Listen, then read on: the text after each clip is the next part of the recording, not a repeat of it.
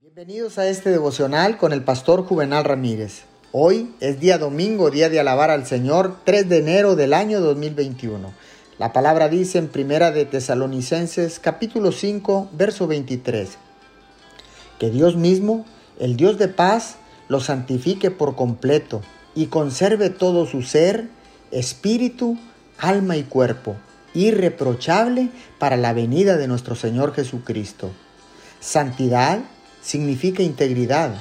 Dios quiere gente santa que sea íntegra y que sea leal para su servicio y para la obra de la oración. Son el tipo de personas que Dios quiere como líderes. De este tipo está formada la clase de personas que oran. Cuando una persona ora, cada parte de su ser se une con Dios en oración.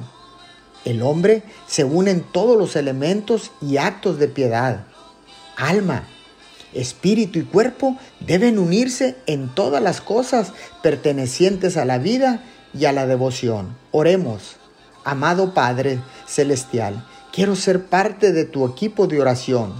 Ya estoy completo en Cristo Jesús y quiero santificarme para tu servicio.